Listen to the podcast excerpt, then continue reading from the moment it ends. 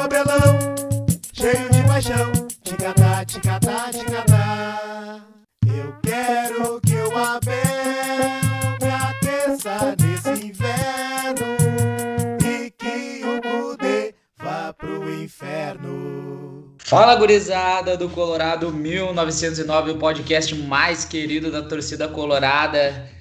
Um podcast cinco vezes mais especial hoje. Um podcast histórico, um podcast onde a gente vai falar da vitória, do massacre, de rasgar e pisar na camisa do São Paulo, dessa vitória mágica no Morumbi de 5 a 1 Eu tô constrangido. Eu não sei se o, o nosso ouvinte do outro lado aí tá constrangido.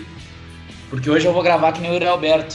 Vou falar para um lado e olhar para o outro, gurizada. Hoje, vai, hoje, hoje nós vamos gravar aqui, ó, dar uma lavada. Mas antes de falar desse jogo, desse, dessa vitória que tem tudo para ser histórica aí, que cada vez mais vai pavimentando esse, esse nosso caminho aí para um possível título brasileiro.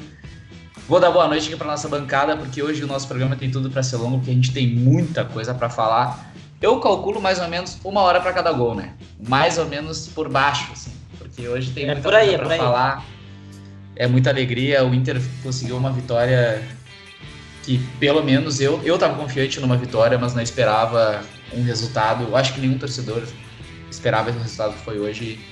E eu quero, eu até quero ver, quero ver a mídia amanhã. Um abraço, Denilson, um abraço, Caio. Torcida São Paulina, um forte abraço. E também queria mandar, antes de começar já o programa de fato, que mandar um forte abraço para a torcida do Santos. Pois a torcida do Santos me deu dois presentes esse ano. O 4x1 no Grêmio e o Yuri Alberto. Abraço, torcida. Junto. Vamos lá, gurizada. Boa noite. Diego Paim, como é que tu tá aí, meu velho? Boa noite, Ayrton, Giovanni. Cara, um jogo que tem tudo para ser histórico pro Inter aí, né? O Morumbi é um campo iluminado. Tem, tem alguma coisa, tem um campo magnético ali naquela região, né? E a camisa do Inter, quando chega lá, é um encaixe, né? E hoje, bah, uma, uma vitória histórica, né? A gente, eu espero muito que essa vitória marque aí um divisor de águas na história recente do Inter e que a gente arranque para esse título aí, para mais título que vem. E o Abelão, né? A gente tem que dizer aqui, a gente bateu no homem até não poder mais. Nos, nas últimos, sei lá, 40 dias. A gente falou que o time, o time era ruim, não jogava nada, o Abelão tá ultrapassado. E, e a verdade é que hoje a gente viu a melhor atuação do Inter desde, sei lá, 2014, na minha opinião, entendeu? O Inter jogou muita bola, sabe? Foi reativo, deu a bola pro adversário, mas o Inter construiu seus gols, né? Ah, o São Paulo desmoronou, desmoronou, mas o Inter fez ele desmoronar, né?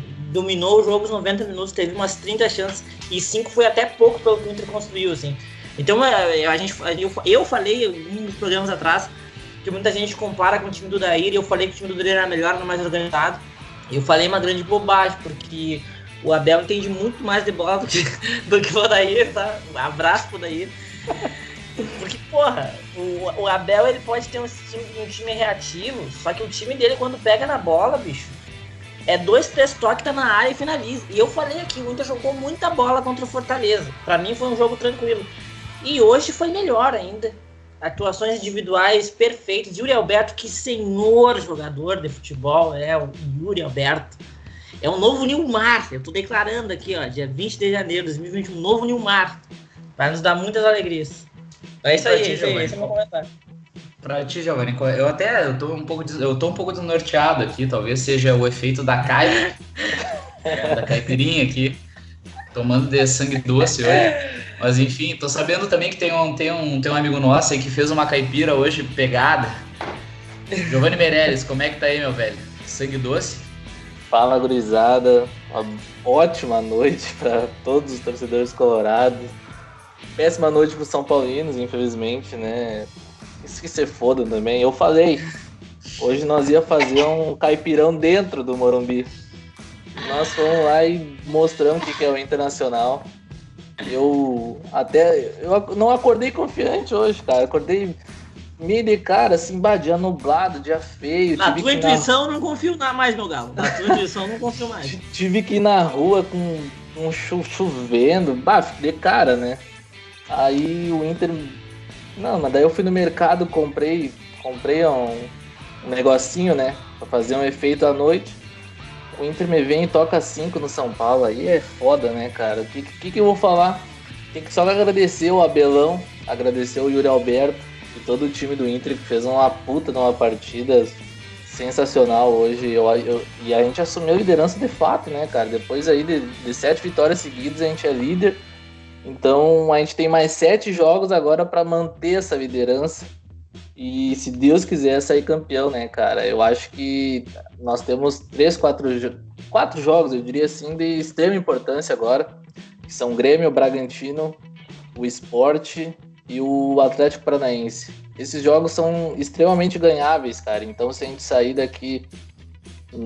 A gente já saiu de São Paulo com três pontos, mais três pontos do Grenal. Acho que aí ninguém tira o título do Inter, eu espero a gente está muito perto de, de, se consagrar campeão, porque hoje foi uma vitória de campeão, cara. De campeão, não quero zicar, obviamente, mas porra, o Inter foi lá e firmou quando era para firmar. Como que eu não vou confiar agora, sabe? É, então para começar o nosso programa aí de fato, né, falar um pouco sobre essa partida, acho que vale a gente falar um pouquinho sobre os jogos que aconteceram antes na rodada, aí a gente estava acompanhando a partida do Grêmio contra o Atlético Mineiro, que era muito importante para essa briga lá em cima dessa tabela, né? E a gente comentava aqui que o empate seria um resultado interessante. acho que foi o Diego que falou no último programa até Sim. sobre isso, que, que, um, que um empate seria um resultado interessante. E a gente viu que o Grêmio conseguiu buscar um empate no fim, de novo. E, e, e acabou sendo, eu, eu acho que é o melhor resultado mesmo para nós, porque não deixa o Galo o Galo que está brigando mais uh, lá em cima mesmo, de fato, pelo título, subir um pouco mais, né? Uma vitória deles fora de casa seria muito importante para eles. E eu acho que, que isso já, já deu uma tranquilidade um pouco maior para nós, porque se a gente falava em conseguir quatro pontos, né? Nesses dois jogos do Inter aí no Grenal e na, no jogo contra o São Paulo, a gente entrou no jogo, não, é, não vou dizer tranquilo, mas eu acho que um pouco mais confortável, conseguindo talvez um empate no confronto direto lá, né? Pelo menos na minha parte, eu já ficava um pouco mais. Tá, o empate me parece um bom resultado. E o que eu vi no jogo, assim, cara, foi que o Inter foi muito inteligente. A gente falava muito sobre isso, sobre o Inter ser inteligente e sobre saber jogar contra o estilo de jogo do São Paulo. Uh, eu não assisti toda a partida do jogo do, do Bragantino contra o São Paulo, mas muitos lances me lembraram a forma como o Bragantino abordou o time de São Paulo, procurando as falhas na, no sistema defensivo do São Paulo, nessa saída de bola que a gente já conhece do, do, time do Diniz, e que até um determinado momento dá para ver o Diniz falando no jogo assim: ó, ah, Volpe, dá um balão lá pra frente, senão vai dar merda. Isso já era quando tava 2 a 0 o jogo ou 2 a 1 então. Porra, Diniz, a, como assim, é que assim tu fala isso o jogo andando? O Diniz também. É. Quero te defender, Diniz, mas porra, é, dava pra ouvir ele falando no jogo, sabe? Ele Sim. fala, dá um balãozinho, vai dar merda. Aí o time dele todo em campo e ele, vamos jogar. Então, Personalidade, assim, caralho, como é. E, e, e, eu acho que o Inter, e, e, assim, era aquilo que a gente falava no último programa também, né? O estilo do Inter, a forma como o Inter vem jogando, nesse sistema reativo de conseguir esperar o time que vem com a posse de bola, ou que seja, outro, outro esquema, tem funcionado muito bem. Eu acho que hoje foi um encaixe perfeito contra o São Paulo, assim. Porque o Inter, primeiro o fator psicológico e emocional, o Inter entrou muito bem no jogo, muito bem, e isso era muito importante. Os jogadores realmente conseguiram entender, a entender a importância desse jogo. Tanto é que os próprios comentaristas da partida falaram sobre isso, né? O Casa, o Caio mesmo, falaram que o Inter entrou em 220 e o São Paulo entrou em 110. E o Inter soube utilizar né, desse espaço que o São Paulo dava e dessa pressão lá em cima para realmente quebrar eles no aspecto psicológico, né? E através disso conseguir explorar espaços e conseguir criar jogadas já lá em cima. É, assim, cara, os primeiros 25 minutos do Inter, principalmente, foram, de um, foram perfeitos, né? O Inter conseguiu abrir 2 a 0 com muita naturalidade. O São Paulo só conseguiu fazer um gol porque achou uma bola porque senão se o Inter tivesse levado 2 a 0 no intervalo, teria ficado por isso, eu acho, não, não teria mudado muito o jogo do que foi. E assim, é, é uma partida, como o Giovanni falou, uh, se esse título vier, a gente vai contar essa história, cara, a gente ganhou do São Paulo lá no Morumbi de 5 a 1 de novo com camisa 11 sendo brilhante numa partida, sendo decisivo.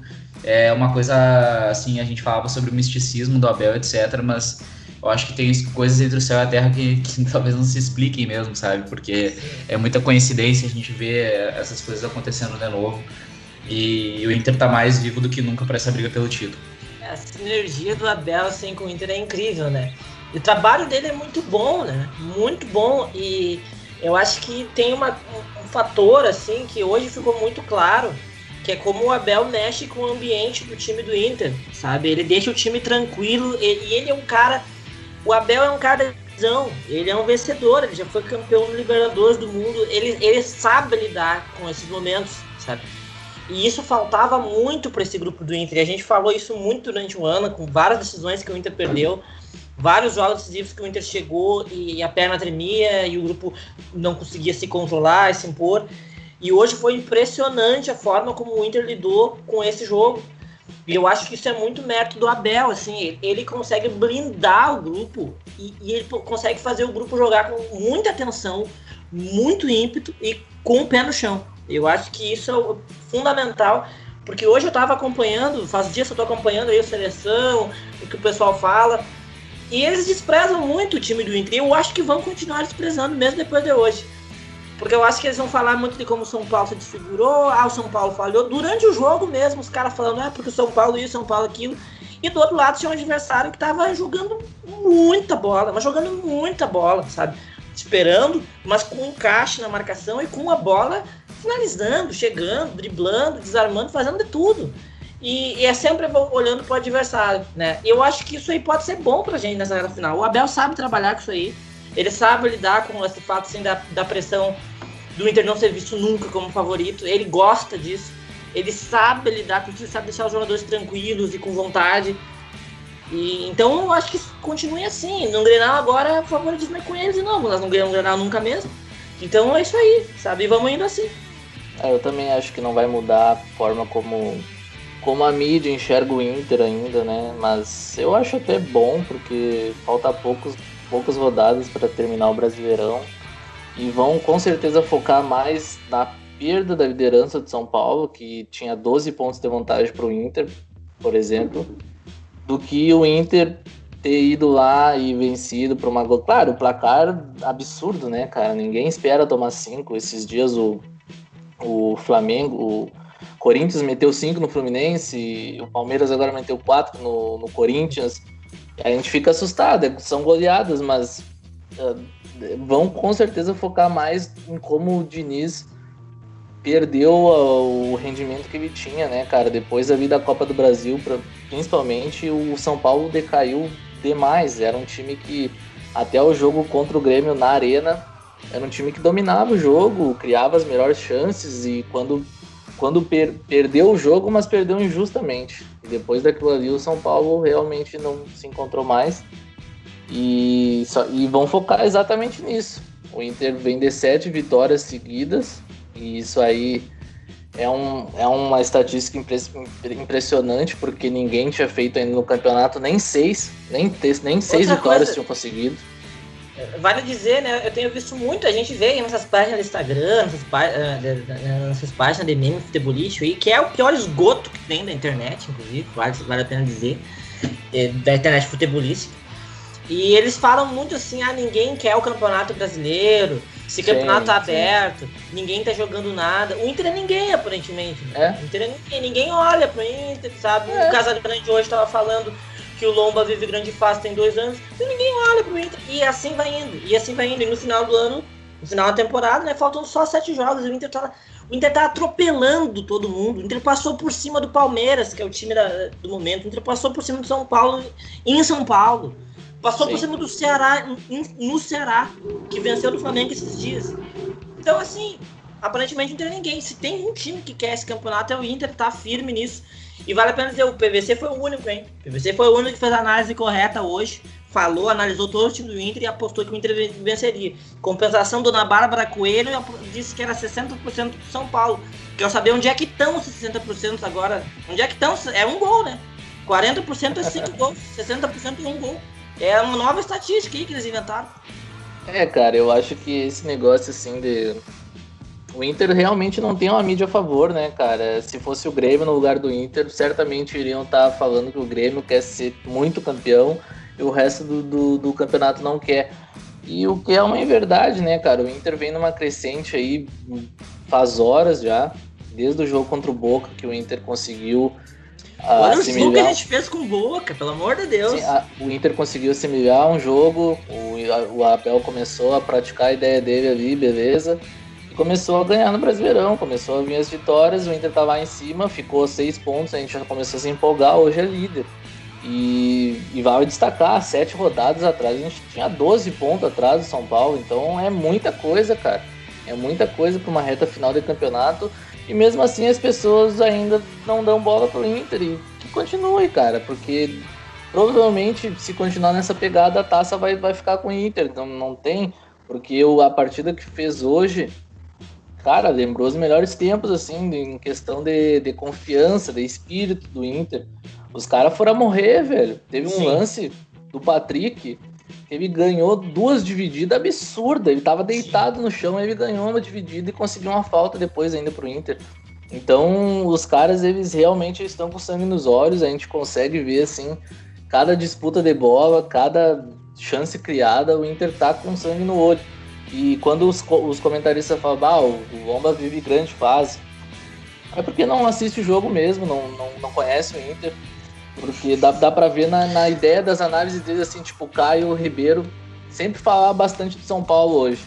Aí do Inter ele falava umas, uma análise rasa, assim, bah, o, o Vitor Cuesta em grande fase, já tem quantos anos, não sei. Cara, o Cuesta não joga bola, não jogou bola ainda essa temporada. Hoje ele foi bem, errou ali, mas ele foi bem. Foi bem, mas dá, pra, dá pra ver que os caras não assistem o Inter.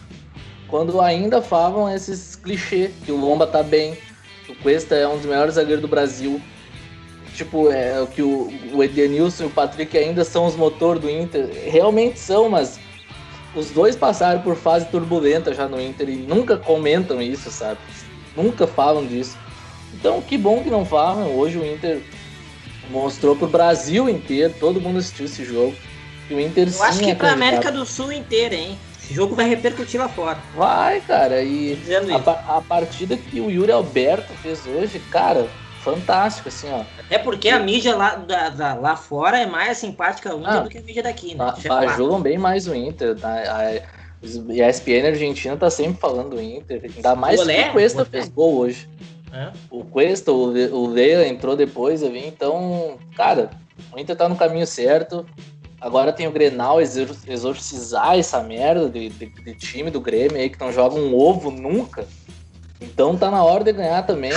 Eu, eu fico o desabafo mas... do torcedor, né? Ah, mas é, cara, eu olhei o jogo do Grêmio é, hoje de novo, cara. Os caras chutaram uma bola a gol, velho. E, empataram o jogo. Exorcizar assim, essa merda. Ah, chega, chega. É, é, preciso o Inter chegar e. Não, não. O que, que, que tá acontecendo aqui, tá ligado?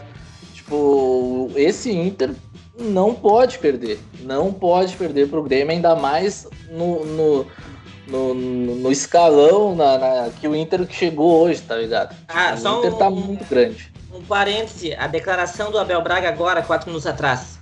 Renato é um amigo, faz um trabalho maravilhoso no Grêmio, respeito enorme entre nós, eles têm qualidade. É uma situação incômoda para nós, vamos fazer muita força, teremos que jogar muito para ganhar deles. Então eu acho que essa vai ser a postura do Abel. Esse é o mérito do Abel. O Abel ele tem 30 anos de carreira, ele já passou por mil e uma situações. Não é ele que vai subir no salto agora. Ele sabe que faltam sete rodadas. E que um Grenal é uma guerra, é um jogo terrível de se jogar sempre, ainda mais na situação que nós estamos. Ele então, já tá controlando o pessoal lá agora, no vestiário. Ele cara, ele tá... na hora que ele tirou os jogadores, eu já vi que ele já tava assim, ó. Cara, ele botou até o Leandro Fernandes hoje a jogar. Sim um cara que não vinha jogando já há um tempo, botou jogar, botou o Peglow desde o intervalo, isso é importante, porque é um cara que provavelmente Mas que vai falta que faz a torcida no estádio agora, hein? Ah, faz demais, cara. Se a gente vai pro Grenal agora, líder, no Beira Se tivesse Rio, torcida hoje, nós metíamos 7, 8. é, cara, hoje, cara, meu Deus, velho, a gente tá sete rodadas de campeão brasileiro, só isso. Só é isso. isso com, com chance real, né, cara? Não é aquele achismo, assim, não, a gente tá sete rodadas. E isso é muito grande, tem que ser aproveitado, cara. É, é a nossa chance em quantos anos? Em quantos anos? É, cara, assim, o que eu, o que eu vi hoje, assim, foi um. Foi, um, foi aquilo que faltava que a gente falava, sabe? E isso eu acho que a gente tem que dar o braço a torcer em relação ao trabalho do Abel, que é o fator decisão, assim. Isso era uma coisa que a gente reclamava muito desse, desse grupo do Inter mesmo, que no fator psicológico, no fator emocional pesava. E até tinha comentado no último programa que eu achava que isso poderia ser uma arma, porque muitos dessa, dessa equipe, como Edenilson, Patrick, o Lombo, Cuesta, vários pilares desse time passaram por um evento traumático que foi a final da Copa do Brasil ano passado. E também alguns deles viram escapar o Campeonato Brasileiro de 2018. E eu acho que, querendo ou não, isso uh, pesa na consciência desses caras. E talvez o Abel tenha, uh, uh, soube utilizar isso, mais a experiência dele, mais um fator uh, simbólico dele, né? De ser um técnico tão vencedor, ainda mais pelo Inter, por ser um arauto do Inter, e conseguiu colocar em campo um sistema que funcionasse, mas também a, a, a, a concentração necessária para que as coisas fluíssem como precisavam, sabe? A gente viu hoje todos os jogadores assim numa aplicação tática perfeita, conseguindo entender o que cada um precisava fazer em campo, entendendo como que o São Paulo ia jogar e como a gente precisava combater o sistema do São Paulo, não só pelo sistema tático, mas pelo psicológico. E isso para mim fica muito claro sobre a diferença do fator psicológico dos dois times naquele lance do Caio Vidal, que ele faz uma falta, toma o amarelo, o jogador vai para cima dele e ele tá tranquilo, ele não se explode, sabe? Enquanto do outro lado a gente via um cara que é símbolo da liderança do São Paulo, que é o Reinaldo, estourado desde o começo do jogo. Então a gente viu um desequilíbrio muito grande sabe? Entre as duas equipes nesse sentido. E o Inter não estava afobado, o Inter estava tranquilo, o Inter estava fazendo a proposta dele. Ele estava vendo que estava dando certo, sabe? Então eu acho que isso é um fator importante. E eu comentava com o Diego aqui antes de, de iniciar o programa que eu acho que tem um, um, um, algo nesse esquema do Abel que é muito importante salientar, que a gente talvez não tenha comentado ainda, que é a função essencial do Dourado como proteção nesse meio campo. Porque antes a gente jogava sem um cara atrás da linha D4, né? Hoje em dia a gente joga no 4-1-4-1. E o Dourado é um cara que cobre as duas laterais. Então o Patrick e o Caio Vidal ou pegou não precisam se preocupar tanto assim em voltar fazer essa, esse sobe e desce pelas laterais. Porque o Dourado cai nos dois lados cobrindo eles. O cara é uma proteção, quando é guarda realmente naquela defesa do Inter, naquele meio campo. E dá uma liberdade maior para que o Inter consiga engatar uh, alguns contra-ataques com os jogadores mais posicionados na frente também, porque se o Patrick, o Caio Vidal e o Peglo, que entrou no segundo tempo, entrou muito bem para mim, depois eu quero salientar um pouco sobre a atuação do Peglo, não precisam ficar recuados até lá atrás para acompanhar a lateral, o Inter consegue engatar dois, três passes e chegar lá na frente. A gente já viu isso contra o Ceará, naquele gol onde o Edenilson arranca, dá um passe pro Cavidal a gente faz gol. Hoje a gente viu quantas vezes, né? Foram cinco gols. Se eu for parar para contar aqui, vai, vai, ser, vai ser sacanagem, né? Então eu acho que realmente o Abel tem alguns méritos, né? O que o Moisés está jogando é inexplicável. É inexplicável que ele está jogando pelo lado esquerdo, sabe, junto com o Patrick. Então, assim, cara, uh, o que eu vejo e é, é um Inter que nos últimos jogos a gente reclamava muito das atuações do Inter. Porém, a gente tem que dar um braço a torcer que eu falo por mim. As melhores atuações do Inter foram contra os times grandes. São Paulo, Palmeiras e Boca. Sim. E isso é Sim. é muito importante. Muito importante a gente falar porque como está se desenhando o campeonato, a gente falava no último programa que o Flamengo talvez já estaria morta a cobra, né? Como a gente fala.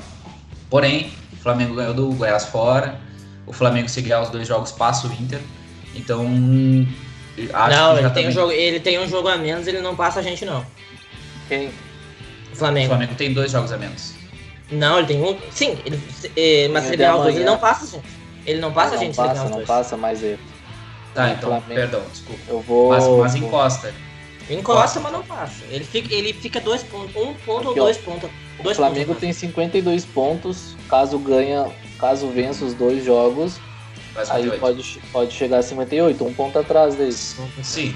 Não, Mas beleza, são dois jogos direto, né? Flamengo contra Grêmio e Flamengo contra Palmeiras. É. Sim. Mas a gente também joga contra o Flamengo fora. E é Sim. na penúltima rodada. E eu acho que a gente falou sobre a decisão hoje contra o São Paulo. A gente vai ter uma outra decisão nesse Grenal. Novamente, porque querendo ou não, o Grêmio se escapou nessas últimas duas partidas. Quem viu os jogos sabe disso. E, e, e, nesse Grenal vai ser muito decisivo, mas eu acho que também daqui a pouco a gente tem que olhar para esse jogo contra o Flamengo ali na frente, que vai dizer muita coisa. Sem, e não esquecendo também que a última rodada é São Paulo Flamengo, né? Mas assim, cara, o que a gente viu hoje foi, foi absurdo. O que o Uri Alberto jogou, o que o meio-campo do Inter jogou. É, o próprio gol que a gente sofreu, uh, eu acho que aquela falha do Cuesta, é claro que é uma falha, mas a bola quicou realmente ali. Eu a achei bola azar. quicou. A bola, a bola quicou no gramado, sabe? Eu não, não eu posso achei azar, azar aquele lance. culpar o cara, dizer que ele errou por ruindade. Porque o Dali Não. foi um acaso do, do jogo, sabe? E também, não é porque ele errou no escanteio que depois o gol saiu em outra jogada, não foi um erro direto. né? Teve o escanteio e ainda saiu o gol. E eu até prestei atenção que depois em outro lance também o Luciano estava livre. O Lucas Ribeiro não estava marcando muito bem, mas o Lucas Ribeiro, Ribeiro fez uma ótima partida, não, não tem que reclamar bem, mas no- nos escan- nesse escanteio ele foi mal. Ele foi o cara que deixou o Luciano livre, mas enfim, Isso, isso. é, foi uma desatenção, né, cara? Não pode Eu acho acontecer. o Lucas Ribeiro ele é um zagueiro de um perfil parecido com o Cuesta. São dois zagueiros muito técnicos pra sair jogando. Eu acho que hoje, de novo, a gente, cara, tem lances que o Lucas, o Lucas Ribeiro pega a bola. Isso aconteceu algumas vezes, tanto hoje quanto contra o Fortaleza. Ele faz lançamentos, assim, na medida do Rodinei. A gente sabe que pro Rodinei tem que ser na medida mesmo. Né? E, e ele consegue acertar passes de longa distância, assim. Ele é um zagueiro com uma qualidade técnica talvez do nível do Cuesta. Agora, assim como o Cuesta, ele tem uma dificuldade que é a bola aérea.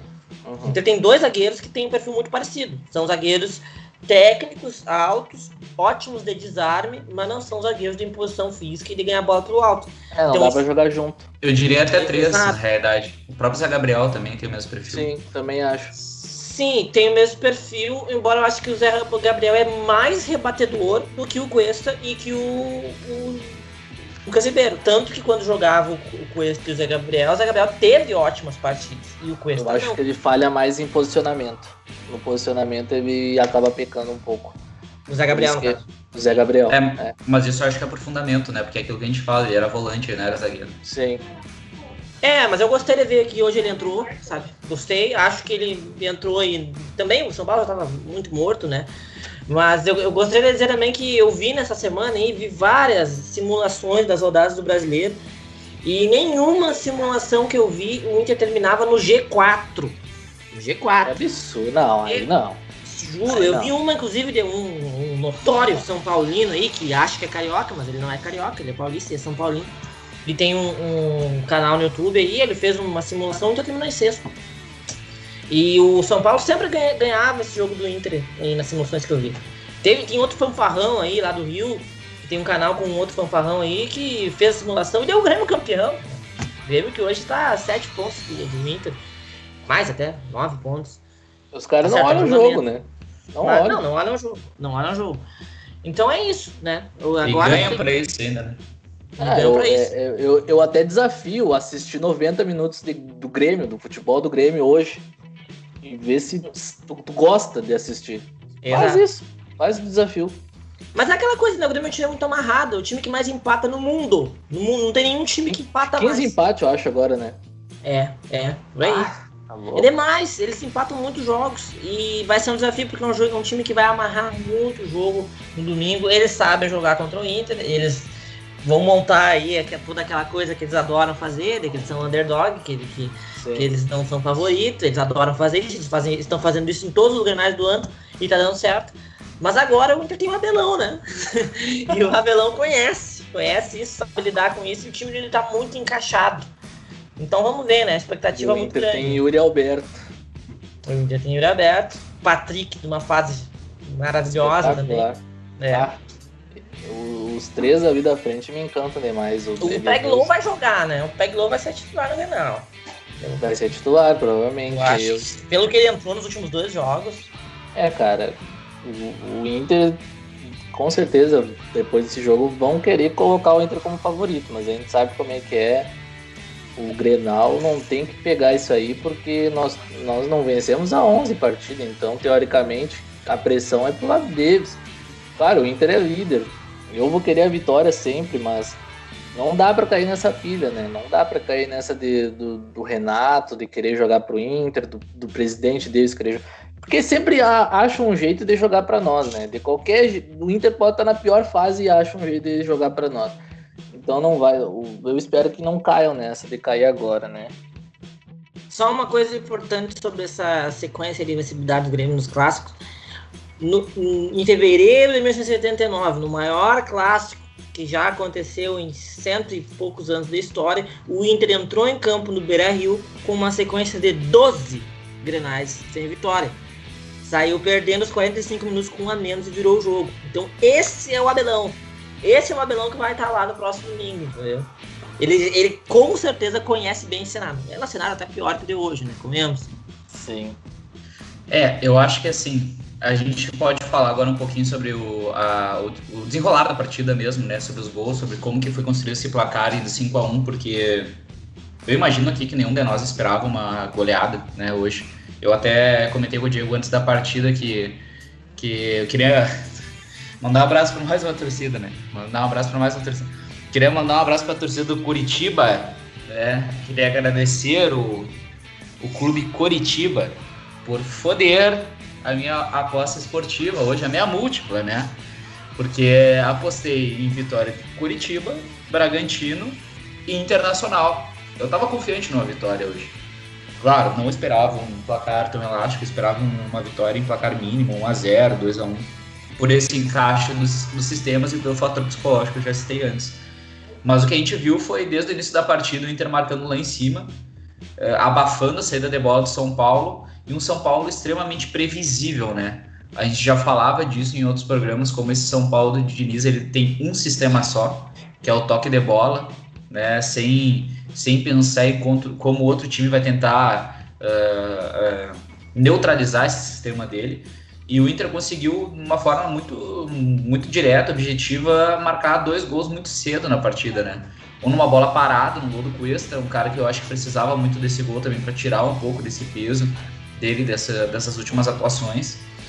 E depois o segundo gol do Inter também muito cedo, numa jogada, num passe magistral do Yuri Alberto, né, para um gol do Caio Vidal que também é um cara que, apesar de ter jogado só um tempo, foi muito importante na partida, porque além de ter incomodado muito pelo lado direito, ele conseguiu destabilizar muito emocionalmente o Reinaldo, né?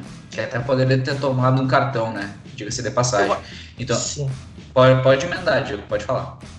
É, eu acho que a gente consegue ver hoje o Inter jogando praticamente num 4-3-3, né? É um 4-1, mas é praticamente um 4-3-3, ainda mais quando o time abafa o adversário. É o Patrick, o Caio e o Yuri, né? E os três no meio, muito bem, né? O Prachete saindo pela esquerda o Denilson saindo pela direita.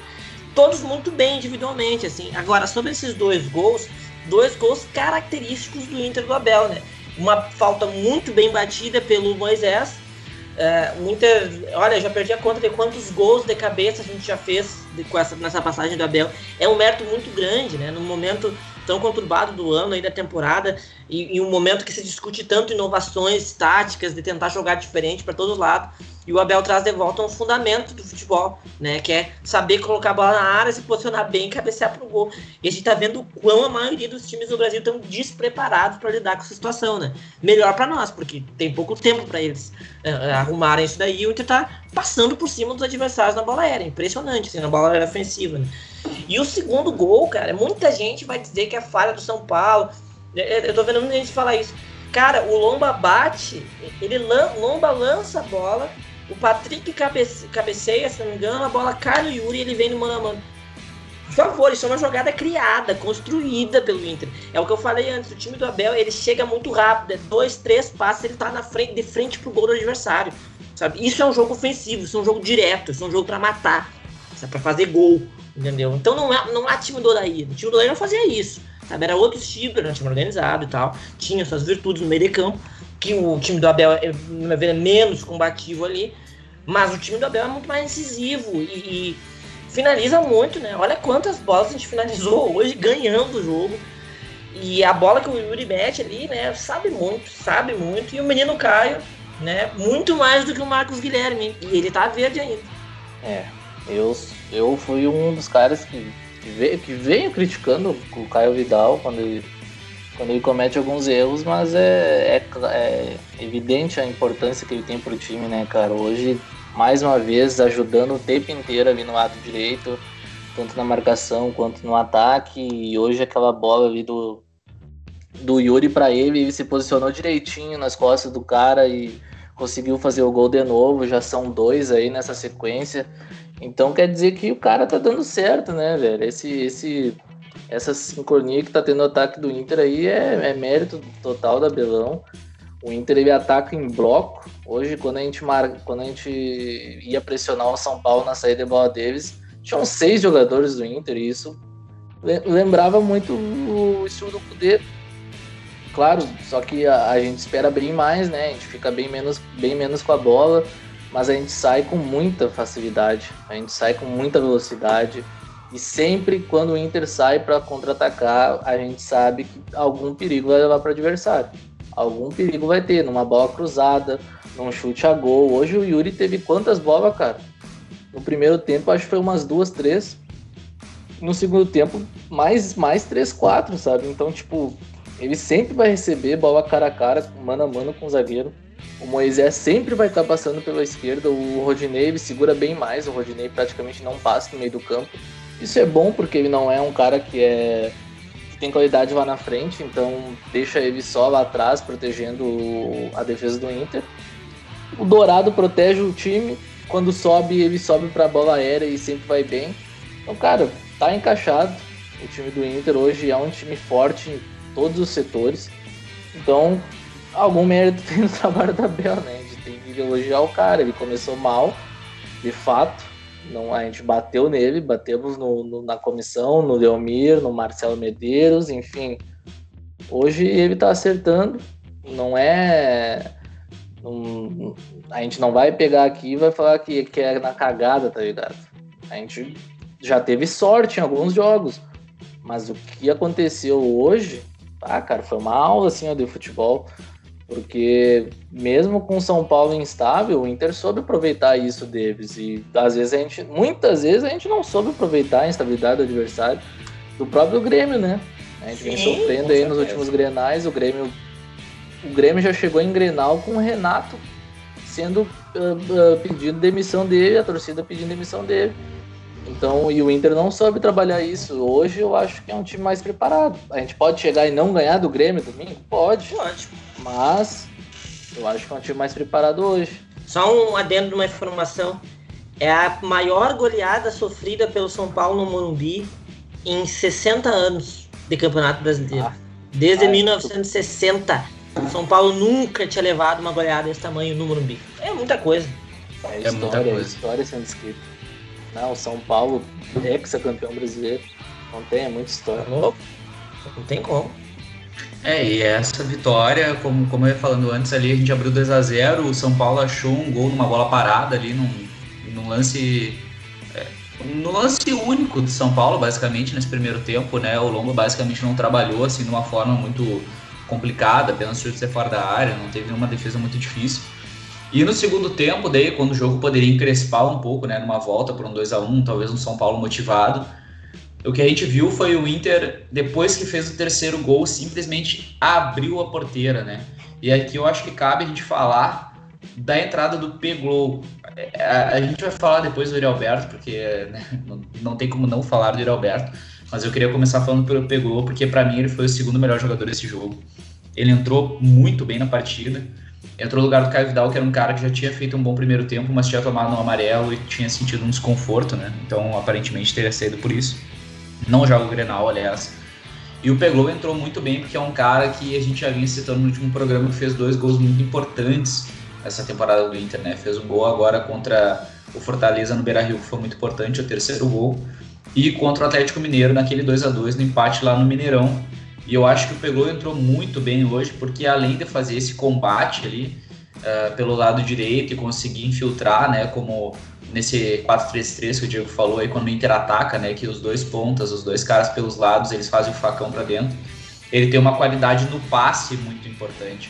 E eu acho que isso ficou muito claro, porque ele entrou muito ligado no jogo, né? Não é à toa que a gente faz um gol onde ele e o Dourado marcam lá em cima, dividem uma bola, a bola sobra pro Yuri Alberto. Até me lembrou o gol do contra o Botafogo, com a tranquilidade que ele tem para bater pro gol, né? É, o cara é gelado na frente do gol, não tem. E, o Pegou entrou muito bem, achou alguns passos muito importantes. Acho que foi um cara essencial para conseguir deslanchar e achar esses espaços entre a defesa do São Paulo uh, nesse segundo tempo. Então, um cara que eu acho que merece, merece muitos elogios, porque é um guri da nossa base, né? A gente sempre falava dele aqui desde o início da temporada, desde o início do nosso podcast, que é um cara muito importante que merece cada vez ganhar mais espaço. E eu fico muito feliz de, de ver ele tendo uma atuação como gigante, né? Como ele teve hoje contra o São Paulo, né? E a, gente vê, né? Lu Ribeiro não jogava antes. tá jogando, acertou a zaga. Dourado, não jogava antes, tá jogando muito. Nem, não são meninos. Aí a gente vai pros meninos. Caio, acertou o encaixe. É verdade que ele faz a função que o Marcos Guilherme fazia, mas ele, ele tem definido melhor. Ele já fez dois gols decisivos pra gente. Yuri Alberto, também um menino. Peglow, mais um menino. Prachedes, mais um menino. Então, uma gama aí de jogadores que tem em torno de 19, 20, 21 anos que estão compondo aí e fazendo a diferença pra gente, sim. Eu acho essa uma das melhores informações assim que a gente tem sobre o time do Abel, porque é total mérito dele isso. Ele colocou esses meninos para jogar, ele deu confiança. O Prachetes virou titular no Inter. O Peglo tem entrado, tem sido a primeira opção para entrar, tem entrado bem. A gente vê que ele tá ganhando confiança, que ele tá melhorando aos poucos. Ele não tá hum. pronto ainda, eu acho que dá para ver isso. Mas, cara, o Abel tá fazendo um trabalho que a gente realmente não imaginou que ele faria. A gente até poderia imaginar que o Inter podia voltar a ser competitivo, mas eu acho que hoje o saldo do trabalho do Abel é superior a isso. Acho que algumas semanas atrás, até alguns dias a gente dizia que o trabalho do Abel era bom porque o Inter tinha voltado a ser competitivo e isso era bom, mas ele fez melhor que isso. O Inter voltou a jogar a bola, jogar bem, conseguir se impor contra os adversários, fazer gols, finalizar muito e com jogadores jovens, que é uma coisa que a gente pedia muito do Gudê. Até acho que ele tentou fazer isso algumas vezes, mas nem comparado ao que o Abel tá fazendo, né? Conseguindo mesclar aí jogadores. Hoje a gente tem jogadores de velocidade e de ganho no homem a homem. Coisas que a gente não tinha. O Patrick, a gente dizia muito que era só o Patrick. E o Yuri hoje ganha jogadas assim, o Caio ganha jogadas assim, o Peglow entra e ganha jogadas assim. Então tudo isso é mérito do Abel. Né? É, vai muito além ali apenas da tática, da montagem do time, mas muito nessa relação com os jogadores, como ele encontra peças. É um trabalho magistral que ele está fazendo, né? Agora, faltam sete jogos e eu volto a falar uma coisa que eu já falei aqui. Vamos pensar nessa sequência até o jogo do Flamengo. Porque se ganhar todos os jogos, não corre o risco no Maracanã. Entendeu? Não corre risco. É impossível? Muito difícil, mas não tem nenhuma lei que diz que é proibido um time ganhar 14 jogos seguidos. é, cara, é, é, difícil, assim. Eu consigo imaginar o Inter tendo uma sequência positiva nessas próximas quatro rodadas, como eu falei, porque querendo ou não, o clássico é na nossa casa, a gente pode muito bem bater o Grêmio. Aí depois tem o Bragantino, que tá em ascensão, mas é o Inter contra o Bragantino, cara. Não menosprezando os caras, mas, porra, a gente já ganhou do São Paulo, a gente ganhou do Palmeiras, a gente ganhou do, do, do Atlético Paranaense. Cara, são times do, bem melhores que o Bragantino, então acredito que dá para vencer. Depois tem o Sport ou o Atlético Paranaense, agora eu não lembro.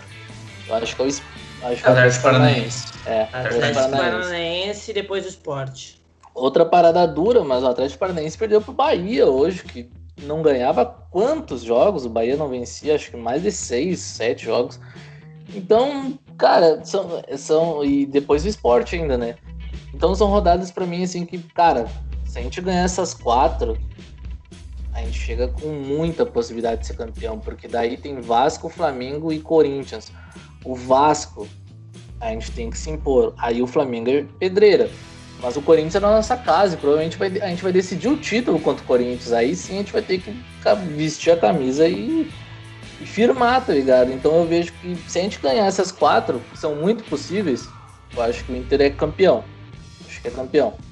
Não, não, o jogo contra o Flamengo nem não, não vai ser decidido ali, porque eu acho que o Flamengo perde ponto antes. Eu acho que o Flamengo perde ponto contra o Palmeiras amanhã. Eu acho que o Flamengo perde ponto contra o Grêmio na Arena. Tem muita cara de empate esse jogo contra o Grêmio. Então eu vejo que é um time instável ainda. Ganhou do Goiás, ganhou, mas é o Goiás, sabe? O Goiás vai cair para segunda. E, e até chegar no jogo contra o Inter, eu acho que eles vão perder muitos jogos, muitos pontos no caso, que façam eles perder a força de chegar para um título, assim. E vale lembrar que o jogo contra é a penúltima rodada e, e o Flamengo pode estar já sem chance de título. Pode acontecer. Pode acontecer, exatamente. É, e assim, nessa sequência que tu comentou, né? Uh, a gente tá vendo alguns times, por exemplo, como o Vasco. O Vasco era um time que tinha ganhado de 3 a 0 contra o Botafogo. O Vasco já perdeu dois jogos em sequência, né? E hoje perdeu contra o Curitiba em né? casa. Né? E hoje tomou um bailezinho do Bragantino, que é um time que vem mais embalado, que pode ser um jogo um pouco complicado pro Inter. Sim. Mas assim, é aquilo. Se o Inter quer ser campeão, cara, depois dessa sequência que a gente teve agora, Dos nove pontos que a gente precisava disputar, nós já ganhamos seis. E nós vamos para um Grenal pegando o Grêmio num momento ruim, querendo ou não. Porque, querendo ou não, esses dois empates do Grêmio são resultados mentirosos. O Grêmio empatou contra o Palmeiras, podendo ter tomado três ou quatro do primeiro tempo. E contra o Galo, hoje, também empatou no final do jogo numa bola achada, né? Primeiro chute a gol. O Everton. Oi? Primeiro chute a gol aos 41 minutos de jogo. Então, então assim, era para ter sido duas derrotas, né? Claro, no caso para nós foram bons esses empates. Mas é aquilo, Grenal é Grenal. A gente ainda não ganhou o Grenal essa temporada. E é o que a gente já falou antes, querendo ou não, esse é o Grenal mais decisivo dela. Então, com o Abel, agora, eu tô confiante.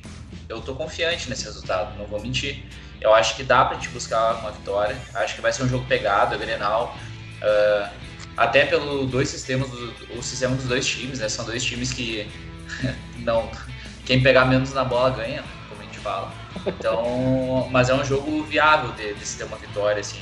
A gente falava em quatro pontos, mas eu acho que dá para deslumbrar seis nesses dois jogos agora que Sim. a gente teve decisivo, tanto contra o São Paulo quanto o Grêmio, sabe? Pela, pela atuação que o Inter teve contra o do Grêmio e como o Grêmio teve. Claro, o Inter teve uma atuação muito boa também pelo estilo de São Paulo como joga. Mas é aquilo, nosso momento é melhor, a gente está embalado, são sete vitórias seguidas, isso é algo muito grande. Né? Até o próprio Casa estava tava salientando bastante isso na, na transmissão. E a gente vai chegar no Grenal num momento muito bom e eu acho que é o momento da gente exorcizar essa bruxa aí dessa temporada para conseguir dar mais um passo muito importante nesse Campeonato Brasileiro, ainda mais considerando que o Grêmio já não está uh, eh, tão forte nessa disputa, né? Pelo menos nesse momento. A gente também não pode perder para eles para não deixar eles mais vivos nessa disputa, né? Porque além da gente perder três pontos, pode ressuscitar um pouco o Grêmio nesse, nesse enfrentamento. É, é, é foda, assim, porque eu me lembro, alguns meses atrás, a gente fez aqui um, um podcast que foi o completo oposto desse, que foi depois de um dos Grenais, né? E, e, essa temporada 2020, assim, do Inter, a gente não sabe como ela vai terminar, vamos torcer que ela termine da melhor forma possível, mas ela dá um filme, né? Que temporada é essa? Que temporada maluca? Eu tava pensando até durante o jogo, uma temporada que a gente fez grandes jogos. Não foi esse, a gente fez vários jogos muito bons. E é quanto tempo fazia que a gente não via o Inter fazer tanto jogo bom num ano como a gente viu esse ano. A gente viu esse jogo de hoje, com certeza o maior deles. A gente viu o jogo contra o Palmeiras, que foi muito bom. A gente viu o jogo contra o Boca. Voltando para período do Cudê, a gente viu o jogo com o Flamengo, a gente viu o jogo com o Sport, a gente viu o jogo com o Santos, o jogo com a Universidade Católica. Então, vários grandes jogos que o Inter fez no ano. E num ano com lesões, um ano com 30 grenais, que a gente não ganhou nenhum. Um ano com, com eleição, um ano com a mudança de, de, é, de poder no Inter e tal. Muita coisa. E a gente chega em janeiro aí vivo. Então, é uma temporada assim muito diferente né? Muito diferente. E agora são sete jogos, né, cara? São sete jogos, assim. E eu penso muito assim como o Giovanni, cara. São esses próximos quatro, assim, é uma final cada um. Eu até acho que o Grenal tá certo, é um jogo é o mais difícil de todos eles, é um grande jogo assim, do ano pra gente. Mas os outros jogos vão ser assim, se a gente pensar em termos até táticos, talvez sejam até mais difíceis, porque pega o que o Bragantino tá jogando, eles vão vir para jogar no Beira-Rio, um jogo que se a gente ganha o Grenal, todo mundo vai dizer o Inter como campeão no Rio Grande do Sul, pelo menos. E aí? Chegaria sabe? a 62 pontos vencendo o Grêmio, né, cara? É um. Dependendo dos resultados, pode abrir uma distância. Vai saber também, né? Vai saber. É, o São Paulo pega o Curitiba em casa, né? Hoje? Vai perder do Curitiba não, em casa? Olha, não sei, cara. Não é, sei te dizer. Mas calma que tem, tem o Galo ali. O resultado do Galo foi muito bom, inclusive para nós. Porque Ótimo. hoje, hoje o Inter depende só dele para ser campeão. Não interessa se tem jogo a menos os outros. Mesmo vencendo seus jogos a menos, eles não alcançam o Inter. Isso é um fato muito importante. Porque até três horas antes, né, o Galo poderia ultrapassar praticamente na frente do Inter, porque se ele ganha o jogo atrasado, ele tem mais uma vitória que a gente. E agora não, agora a gente tem dois pontos na frente do Galo. Então eu acho assim, esses quatro jogos, cada um deles vai, deles vai ser assim, uma final e a gente vai ter que manter muita calma, assim, porque é o que eu falei algumas semanas atrás. A gente tinha três jogos decisivos, a gente ganhou dois deles já. Se ganhar o outro aí, bicho, vai ser assim difícil manter a calma, entendeu? Porque, porra, tá muito perto, né? Tá muito perto, assim. Cara, eu acho então que agora vale a pena a gente entrar no, no assunto, né? que vai estar todo mundo falando amanhã, né, na realidade, né, no, no ambiente esportivo, que é o que foi a atuação do nosso camisa 11 do Yuri Alberto, né, velho? Foi uma atuação histórica, uma atuação legal. A gente comentava antes de iniciar o programa dessa mística do camisa 11 do Inter jogando no Brumbi, né, do Rafael Sobis, que é que não lembra disso aí em 2006. E a gente vendo de novo uma atuação magistral no, momento decisivo do campeonato, agora no Campeonato Brasileiro contra o São Paulo lá e o camisa 11 brilhando de novo com o hat-trick. E, e é aquilo, né? Como eu falei no começo do programa, eu fiquei constrangido no momento que ele faz um gol sem olhar para a baliza, né? Isso daí, eu me senti mal pelo torcedor São Paulino, porque o que ele jogou hoje foi brincadeira, né, velho? É, cara, hoje foi uma das maiores atuações que eu já vi de um cara nos últimos anos no Inter, tranquilamente, porque ele botou o jogo debaixo do braço. Ele deu uma assistência no primeiro tempo, perfeita assistência entre os zagueiros, pelo, no, embaixo das pernas do cara. E no segundo tempo ele faz três gols e sempre bem posicionado, sempre em velocidade. Ele tem uma categoria assim diferente. Na frente do gol ele não treme. Hoje o primeiro gol que ele faz é de canhota. O segundo é de, de, de ele dribla o goleiro. Então, cara, e o, te, o terceiro ele faz de canhota de novo, sabe? Tipo, é um cara que, que não quer saber. Ele tipo, tá no pé dele e bate. Cara, ele, ele consegue fazer gol, ele consegue dar assistência e ele é muito habilidoso. Isso, ah, cara, hoje foi uma atuação assim, ó. Foi nota 10, né, no SofaScore. Então, o que, que eu vou falar mais, né, cara? O cara levou cara, a bola pra casa. Eu já falei aqui, eu não esperava, mas não esperava mesmo que o Yuri Alberto fosse metade do jogador que ele é. Cara, ele, ele faz gol de cabeça. Ele faz gol chutando com a direita, ele faz gol chutando com a esquerda, ele faz gol driblando o goleiro, ele faz gol é, incluindo o goleiro, ele faz gol ganhando da, da, do zagueiro na corrida. Que atacante é esse? Pelo amor de Deus, assim, que, que atacante é esse? Eu falei, eu falei do Nilmar porque o Nilmar foi o melhor, melhor camisa nova, melhor atacante que eu vi no Inter. Eu tô comparando ele com o melhor jogador que eu vi no Inter. Esse é o nível. Eu tô comparando ele com o melhor jogador que eu vi no Inter. E porque assim, essa é a impressão que dá, né? Hoje, até eu comentei com ele no primeiro tempo, ele errou alguns lances. Só que tu vê que ele tava querendo jogo, né? O Inter todo querendo jogo. E o, o, terceiro gol que ele faz não é um gol muito fácil, não. Ele tá de frente pro gol, ele faz que vai chutar com a direita e ele chuta com a esquerda, meio que passando da bola. E o Volpe nem vê a bola passar, sabe? O último gol, ele sai no mano a mano com a zaga, ele entra e bate. Então, assim, bate atuação, né? E agora a gente tem essa dúvida pro Grenal, né? Porque o Caio Vidal tá suspenso. E aí, o que, que, o Abel vai fazer? Vai jogar com o Galhardo, com o Yuri? É, vai jogar com o Daglow? Se o Galhardo tiver condição, eu, cara, eu não sei se ele vai pro jogo mesmo assim, porque o Peglow deu a impressão hoje que, que foi uma aposta do que o Abel vai fazer pro Grenal, né? Porque colocou na mesma posição, o Peglow deu certo, entrou bem. Claro, tem o fator Grenal, né? Pode pesar um pouco nisso, mas eu acredito que se tiver, que se o Galhardo não tiver condição, porque eu acho que não dá para abrir mão de um cara como o Galhardo, um cara que, querendo ou não, salvou muita gente em vários jogos, ele foi decisivo, que nem o Yuri tá sendo agora. Não chegou a fazer três gols, mas ele sempre foi bem nos jogos. Sim, não, ele teve uma fase e, ali.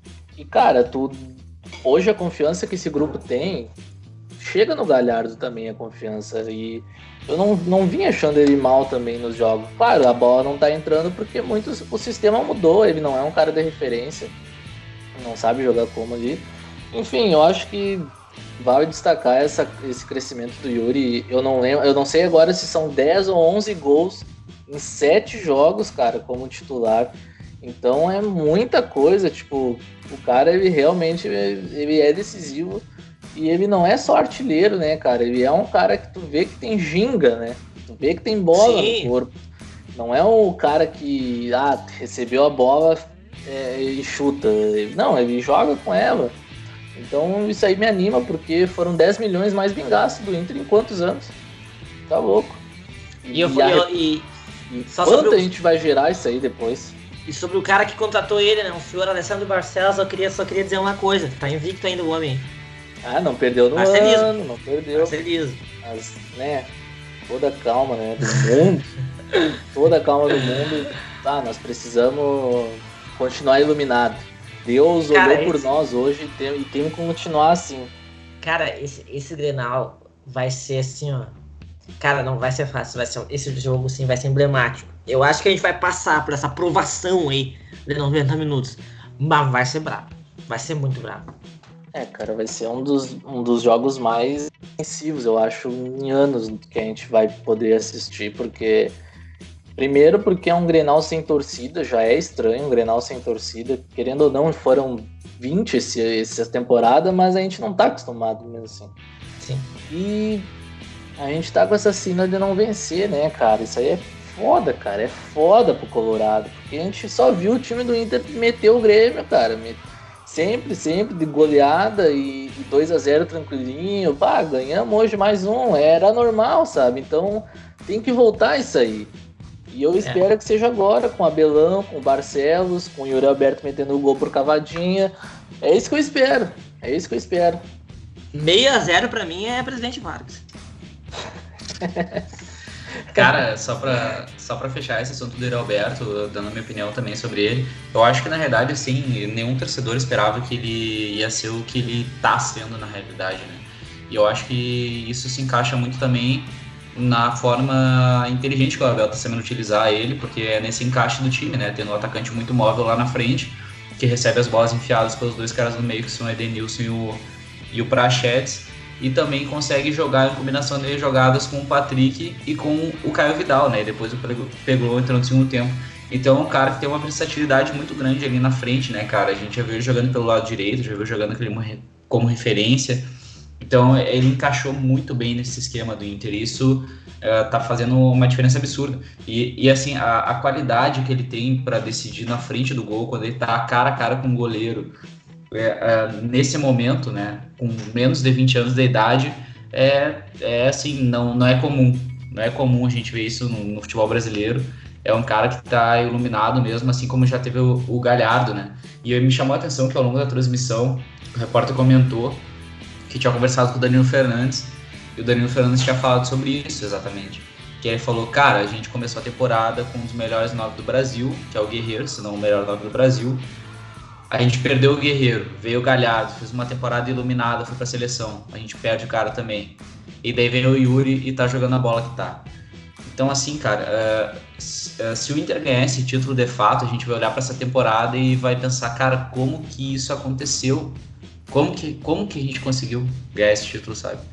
Porque é. a quantidade de jogadores que a gente perdeu, a gente perdeu um nove absurdo, um cara de, de seleção nacional, capitão, etc. Daí vem o Galhardo, faz uma temporada de seleção brasileira, a gente também perde o cara por alguns jogos. E daí agora veio o Yuri Alberto e, e, e, só mantém o nível, sabe? Só mantém o nível. Não, não, não tem assim uh, como, como querer mais que isso, sabe? Eu acho que ele tá sendo uma surpresa absurda para toda a torcida do Inter.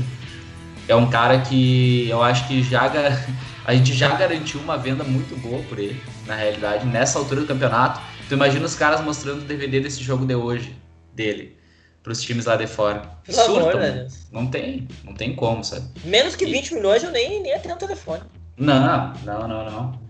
E assim, é, e hoje a gente viu o Inter tendo caras decisivos muito, todos abaixo de 20, de 20 anos para menos, né? Caio Vidal, Yuri Alberto, Praxedes, Peglow. Cara, Lucas Ribeiro é... tem 21. Cara, isso é algo assim uh, muito bom de ver, sabe? É, é, é um alento assim ver esses caras jogando a bola que estão jogando uh, desempenhando como estão desempenhando e principalmente uh, firmando né, momentos decisivos, que era algo que fazia muita falta e que cobrou muito caro em outras temporadas e que agora pode ser um fator decisivo para a gente ganhar esse Brasileirão. É, e muitas perdas, e a principal perda que foi a perda do Cudê, né? Cara, a gente perdeu o Cudê depois da primeira rodada do retorno. Né? A gente era líder do campeonato e da forma como a gente perdeu. Ele saiu do dia para noite, todo o tumulto político que rodou o Inter ali por um bom tempo, né? E que bom, que bom que a eleição foi em dezembro, né? Porque eu vejo que hoje o ambiente no Inter ele é de, de estabilidade, né? Não só pelos méritos do Abel, mas também da direção nova que entrou e entrou com o pé direito, né? A gente sente isso, a gente sente no, no ambiente do Inter, assim, que antes estava muito conturbado ali. Aquela reta final, Olha, desde aqueles grenais ali da Libertadores que o, clima no Inter ficou muito conturbado, a gente sentia o time do Inter tenso nos jogos, mesmo com o Kudê. E a saída dele foi tudo muito assim. Cara, tava muito na cara que o nosso ano tinha terminado, sabe? E que ia ser uma transição lenta e, e difícil. E não foi, né? Não foi. O Abel veio, conseguiu blindar, a direção nova entrou e já, sabe, deu uma nova atmosfera pro clube. O clube tá, parece que mais estável nos bastidores. E, pô, vamos torcer, né? Porque se a gente imaginar aí o próximo ano, volta Guerreiro, volta Bosquilha, volta Moledo, o Yuri tá nessa fase, volta Galhardo. E se vem o Tyson? Pô, a gente tá falando aí de um elenco bem interessante, né? É, o elenco com certeza seria um dos melhores, assim, em algum tempo, né? A gente vem acompanhando o time do Inter aí nessa reconstrução, né? Faz tempo que tá, Faz tempo. parece que começou agora, eu acho, né? Porque a gente tá vendo o Guri jogando, a gente tá vendo um time confiante em campo, enfim, estamos gastando pouco. Então acho que começou agora. Uh, mas, cara, é, é, isso aí que tu falou mesmo. Eu acho que, que é, foi, foi muito acerto assim da direção em conversar com a Bel, colocar no colocar na, né, na pessoal frente a frente assim, numa reunião entre eles, botar as verdades, porque era isso que o Abel exigia também, né? Respeitar ele como um, cara que tem história no Inter, no futebol. E deu certo, cara. Ele sentiu confiança. Eu até acho que essa confiança ajudou nele a montar esse Inter também essa, essa nova direção, querendo ou não, ela trouxe um espírito novo. A gente está vendo um Inter aguerrido agora, um Inter com confiança, né? E, e como não ter esperança para uma próxima temporada, sabendo que vai voltar os melhores jogadores, né?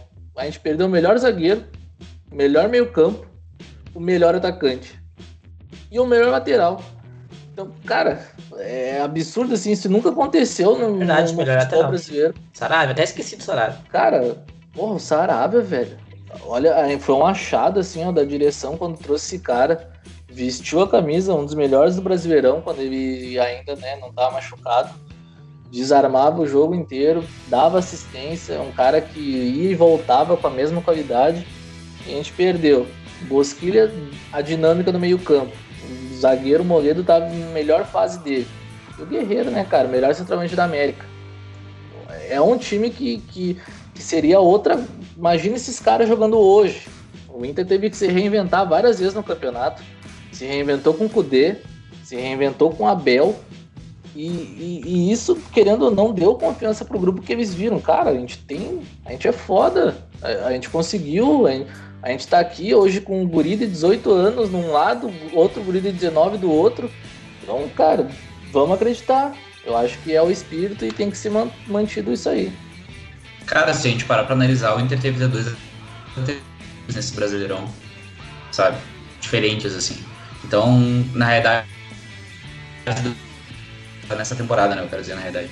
Porque é isso, né? A partir do momento que a gente tem o Guerreiro lá na frente como referência, é um time. Depois o Guerreiro é outro e agora o Alberto é outro, sabe? Então é, é algo que precisa ser salientado, porque a gente comentava lá atrás, né? Sobre o elenco curto do Inter. E eu acho que era uma, uma discussão plausível. E hoje em dia mesmo a gente tá vendo que tem alguns jogadores que nem têm entrado. Por exemplo, o Leandro Fernandes entrou hoje, eu nem lembrava que ele tava no Inter mais. Por exemplo, o Marcos Guilherme, que é um cara que em determinado momento da temporada ele foi o jogador que tinha mais atuado pelo Inter. Não faz falta nenhuma hoje em dia, com todo respeito a Marcos Guilherme, sabe? Claro, não é um jogador descartável, não tô falando que ele é inútil.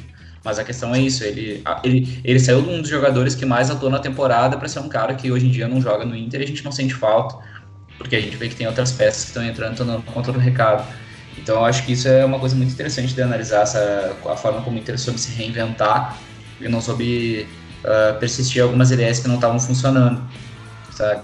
Porque eu acho que faltando essas poucas rodadas agora, isso está dando muitos frutos. Essa sequência de sete vitórias, nem o mais otimista dos torcedores acreditaria, sabe? Então é, é, a gente eu tô mais nervoso agora, depois que a gente ganhou esse jogo do, contra o São Paulo, do que eu tava antes, para ser sincero, porque parece que agora tá mais real a possibilidade de título, sabe?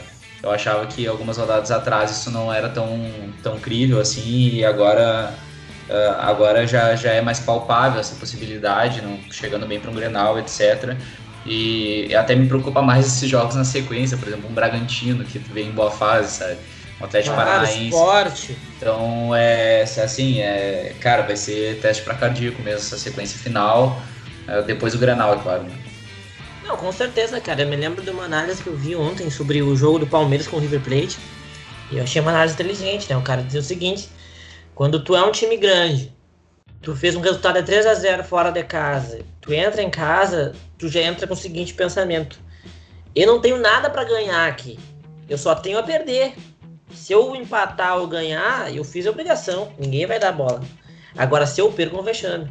Então tu já entra com um pensamento dif- difícil. E o time grande que levou 3 a 0 ele tá numa situação mais confortável psicologicamente. Porque ele vai assim, ó, eu já perdi essa classificação. Se eu empatar aqui, perder de 2 a 1 1 a 0 tanto faz, tanto fez. Eu vou a louca. Entendeu? E eu acho que era um pouco assim o que o Inter vinha fazendo com o Abel até agora. Ninguém tava dando nada pelo Inter. Se o Inter perdesse, empatasse com o Ceará, empatasse com o Goiás, não ia causar espanto em ninguém, porque ninguém esperava nada do Inter, sabe? Nós estávamos na nossa arrancada. Agora, eu não sei se é a imprensa, mas certamente os adversários vão olhar diferente pro Inter, sabe? E a pressão pra cima do Inter vai ser diferente. Agora o Inter tem a perder. Agora, se o Inter empata o Grenal, vai. vai- Imagina a repercussão que vai ser. Ah, ganhou certo jogo, mas chegou no Grenal, empatou de novo, não ganhou de novo, sabe? É a responsabilidade do Inter ganha o Granal, joga com o Bragantino em casa numa pressão absurda. Uma pressão absurda. Porque se empata com o Bragantino, só tem a perder. Se ganha do Bragantino é obrigação. E assim por diante. Né? Esse é o, é, o, é o fardo de ser líder, que é muito difícil. Não à toa vários times aí foram líderes e não conseguiram manter. Até acho que o Inter foi o que mais conseguiu manter a liderança. Até psicologicamente. O Inter estava bem líder. Perdeu pontos, mas não perdeu pontos por questão psicológica. Perdeu por bola mesmo. Né? Então, eu acho que esse vai ser o grande desafio agora que a gente é líder, né? Com dois pontos na frente é conseguir manter isso aí, porque agora todos os vacilos do Inter vão ter um peso grande e a vitória vai ser tapé nas costas. Ah, é o líder, ganhou.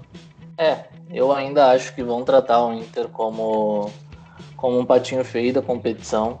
Eu não, não espero coisa diferente. Até tava vendo aqui a manchete do jornal do, da ESPN e o, o Inter ainda corre por fora no Brasileirão. Ah, Essa foi a manchete dos caras após o Inter meter 5x1 nos caras. É, E- piada, né? Cara, tem cinco pessoas discutindo ali se o Inter ainda corre por fora. Essa é a manchete, né? A gente não viu o que, que, que de fato eles falaram. Depois eu vou até tentar acompanhar no YouTube, ver alguma coisa. Mas, é, cara, pra mim isso aí é o que vai ser discutido daqui em diante. Ainda vão tratar o Inter como um patinho feio. Porque hoje mesmo, cara, eu não falei nada durante o jogo ali, mas Grêmio Atlético Mineiro, não sei se um de vocês estava acompanhando, mas era o Gustavo Villani narrando. E é impressionante a birra que esse cara tem com o Inter. Ele não cita é o uma Inter como. Ele, não, ele simplesmente esquece que o Inter briga pela liderança, ele fala de todos os outros e não cita o Inter. Ele só cita o Inter porque ele vai jogar contra o São Paulo. Ele não cita o Inter como um dos possíveis candidatos, enche a bola de todo mundo, do Palmeiras, do Flamengo, do Galo, do Grêmio. Vários times não estão jogando nada e o Inter, ele esquece, o Inter não tá jogando, sabe? Então eu espero que continue assim, cara. Continue tratando o Inter como um patinho feio, tratando o Inter como um underdog, que seja. O Inter tá aí, já são sete vitórias seguidas. Pode não ser campeão, pode.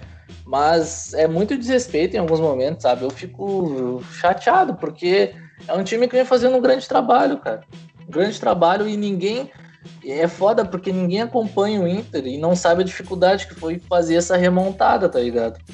De perder Verdade. quatro jogadores importantes.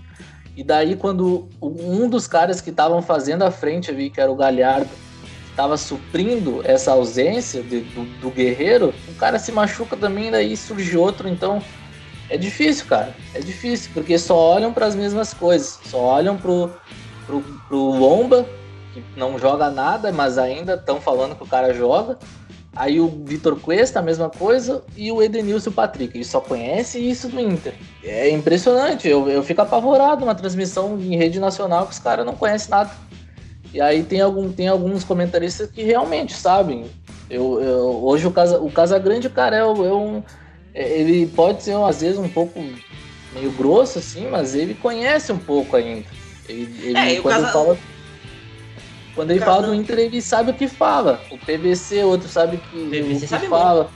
Uh, mas, Bato, vai olhar assim um, um, um, um jornal, uma redação, redação Sport TV, por exemplo. Os caras ficam perguntando pro Maurício Saraiva o que, que ele acha. É complicado, sabe?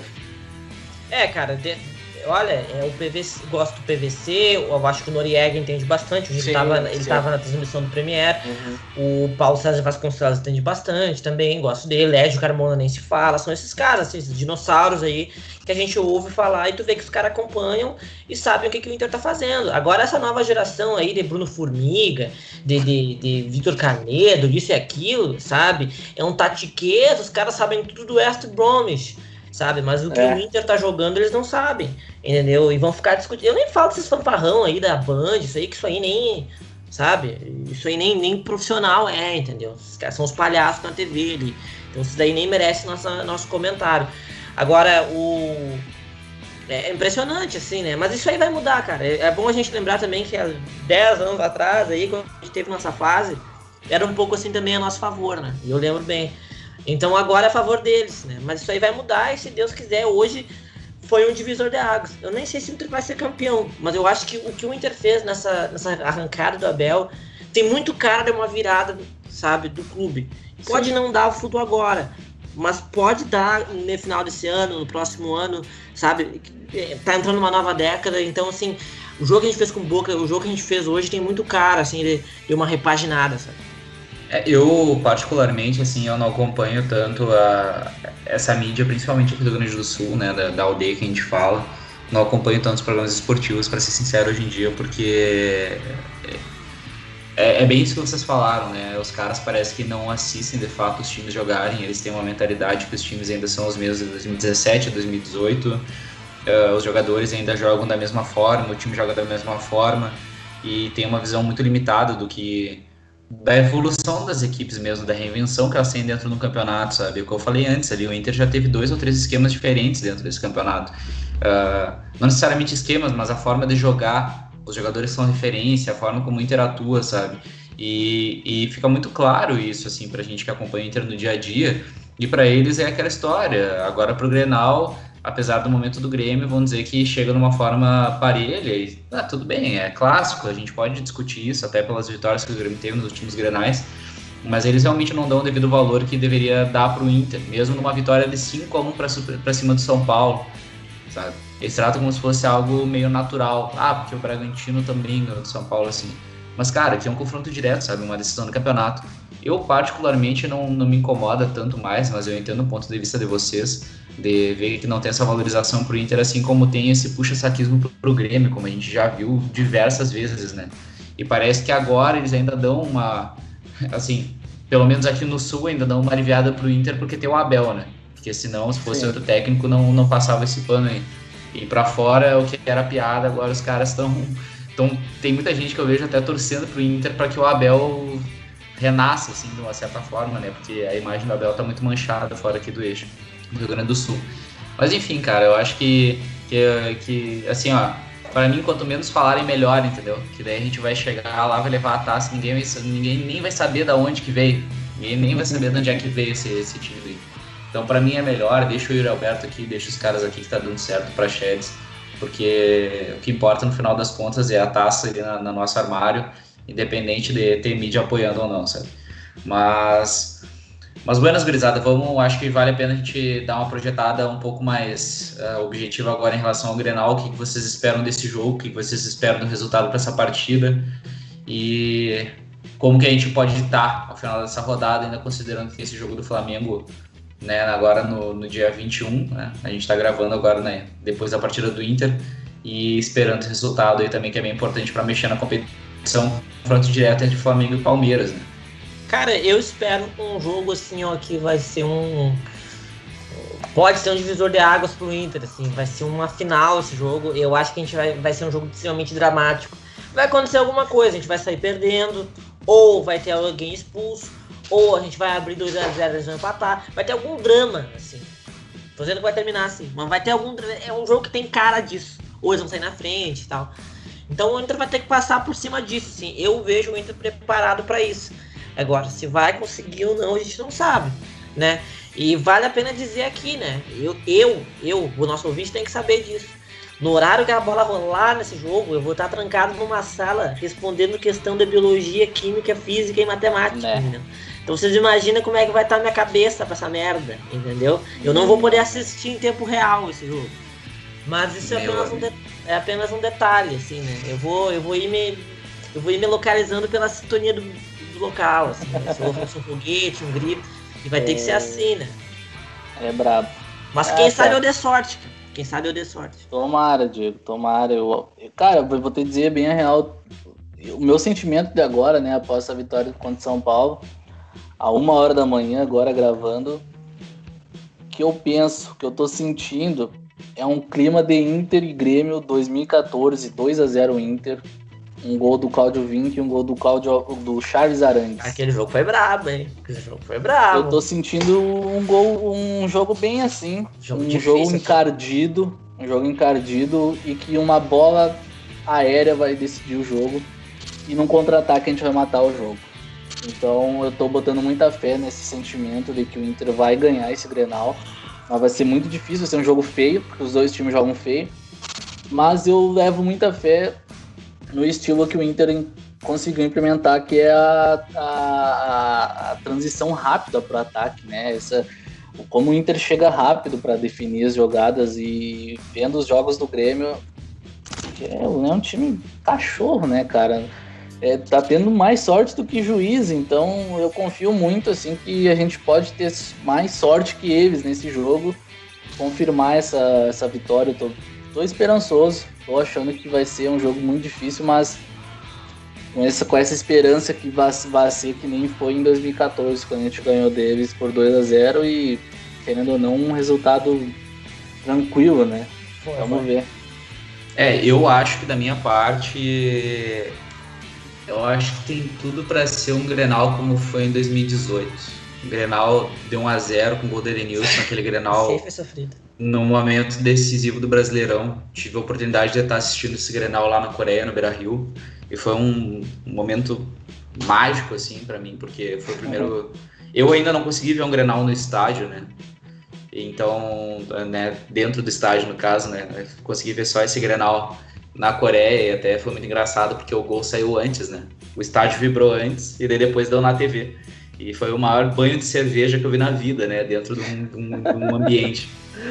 E eu acho que, que tem uma aura semelhante, porque é um Grenal muito decisivo para o Campeonato Brasileiro. Naquele momento a gente ganhava e, e era líder, né? E de novo a gente chega para agora para confirmar uma liderança, para conseguir um pouco mais de tranquilidade. E tem algumas figuras que já passaram por esse momento e, e- e eu acho que por esse fator psicológico, por essa confiança que demonstraram principalmente contra o São Paulo hoje, acho que muito por esse mérito do suporte do Abel podem fazer a diferença nesse Grenal. Um Edenilson, um Patrick, o Alberto não tem o que dizer, né, cara? Então, e o Grêmio também, uma hora vai ter que acabar essa sorte deles de fazer gol cagado em todos os jogos, né? Pelo amor de Deus, Sim. com todo respeito. Então, eu acho que, claro, vai ser um Grenal difícil, como é qualquer Grenal, mas eu, eu acredito numa vitória de, de 1 a 0 ou 2 a 1 pro Inter. É, num jogo semelhante, eu acho, ao que foi 2018. Acho que, que tem uma hora parecida e que agora a gente possa ser campeão, né? Que a gente não deixe escapar, porque a gente está numa uma reta final que cada ponto vai ser muito importante para conseguir garantir essa taça. O bom é ver a tabela, né? Tu tava vendo aqui a rodada desse, do- desse fim de semana, né? Claro, tem o jogo ainda do Flamengo e do Palmeiras amanhã. E dependendo do resultado, né? Um dos dois pode dar uma encostada. Aí no, no sábado, o São Paulo joga contra o Curitiba em casa, né? Pressionadíssimo. Eu imagino que se o São Paulo não ganha, o Diniz balança no cargo. E, Sim. o, e o- no sábado também o Vasco encara o Atlético Mineiro, né? É Esse uma boia, né? esse jogo é Um prato muito de bom. comida. Um prato de comida. Os caras estão perderam de 4 a 1 hoje. O Luxemburgo recém chegou, três jogos e querendo ou não, o Vasco ainda tá muito para cair, né? Eu vejo que o Vasco, se não conseguir ganhar do Atlético Mineiro, corre sérios riscos. E o Flamengo tem um jogo difícil também. O Flamengo pega o Atlético Paranaense fora e o Palmeiras aí pega o Ceará, pega o Ceará fora também. Cara, essa, essa rodada esse. pode ser decisiva, cara, porque, claro, né, não vai dar tudo certo pro Inter, mas se o Inter chega a ganhar e a geral tropeça, barbaridade, aí eu não, eu não sei, cara. O Inter vai a 62 e pode abrir pelo menos aí uns 5 pontos de diferença do vice. É muita coisa, É muita coisa. É muita coisa. É, é difícil abrir essa, essa vantagem por causa que Flamengo e Palmeiras jogam amanhã, né? Eles teriam que empatar. Exatamente, eu tô contando com isso. Eu tô Ah, contando com esse empate, é. porque se quem o Flamengo vai a 53 e o Palmeiras a 52. Claro, o Palmeiras e o Flamengo ainda tem um jogo a menos, né? É. Mas mesmo assim, na Qual que é o rodada jogo a menos do, do Palmeiras? é contra o Puta merda, é um jogo complicado, cara. Não, eu, eu esqueci agora. Deixa eu vou conferir aqui, pode, pode ser É eu o aí que eu Vasco? já, eu já não, te digo não aqui. lembro, cara, não lembro. Mas é um, é um jogo meio complicado. A sequência do Palmeiras agora é Palmeiras e Flamengo, Palmeiras e Ceará, Palmeiras e Vasco, Palmeiras e Santos, Botafogo, São Paulo e Curitiba. Não Eu É tinha o Vasco Vasco. atrasado. Acho que o Vasco Vasco. atrasado. É, é em casa ou fora, Ayrton? casa. Terça, Ah. dia 26, às 8 horas da noite. Ah, É terça depois da rodada contra o Flamengo e depois a rodada contra o Ceará. Não, Ah, é, então ganha. É Ceará. Tá contigo a bola, meu galo. É, o Ceará vai ter que parar o Palmeiras, porque Empatezinho. aí sim. É, e eu te digo uma coisa, esse jogo, Palmeiras e Flamengo, pode ser extremamente decisivo. Extremamente decisivo para a competição. Porque É querendo ou não, essa tabela do, São- do Palmeiras depois pega o Ceará fora, tudo bem que é um time que vem bem, mas também perdeu em casa pro Bragantino. Depois pega o Vasco, o Santos em casa, que daí no caso. Desculpa, o Santos em casa que veio na tabela é a, é a final da Libertadores, pensei que era brasileiro. É, não tinha lido. É, no caso, pega então, é, pô, ficou mais fácil ainda, né? Pega Ceará, Vasco, Botafogo, daí São Paulo, foi direto Curitiba. Dos cinco jogos, três são, são Ah. contra times que estão brigando lá embaixo, né? Vasco, Botafogo e Curitiba. E o São Paulo bambeando e o Ceará. Então, cara, aqui a realidade é que assim, ó. Isso que eu boto o Palmeiras no bolo, cara. É, É. um. é- a, É. a fase é boa e a tabela ajuda ainda, sabe? E se eles ganharem os dois jogos, eles vão a 57, né? Ficou a dois pontos do Inter. Exatamente. Então. É, é complicado, complicado. É, é o Mas que eu é- falei, cara. Cada jogo vai ser uma final. Porque hoje o Inter é líder em qualquer cenário. Se Sim. todo mundo ganhar seus jogos atrasados, o vice-líder é o Galo, com 57 pontos. Dois pontos atrás do Inter. Isso. Ele fica na frente do Palmeiras porque ele tem, uma, tem vitórias a mais. Então, eu me preocupo muito com a tabela do Galo. porque Pra mim, ele é o principal adversário, embora realmente o Palmeiras seja um time mais forte que o Galo. Mas o Galo tem uma tabela extremamente acessível.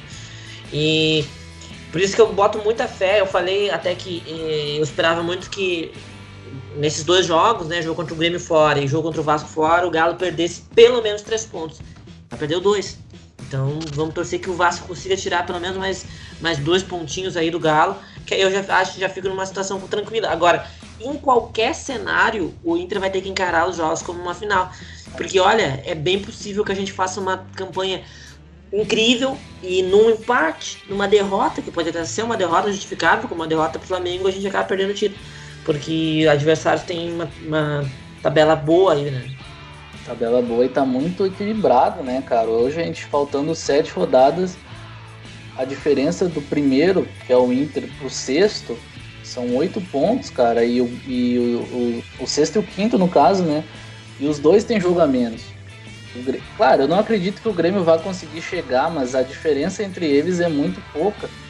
Então, ah, é um campeonato que não dá para dar mole. E o São Paulo deu agora e é, a gente vai ter que torcer muito pro Inter não, não, desse, não dar esse mole também, porque é o que eu falei.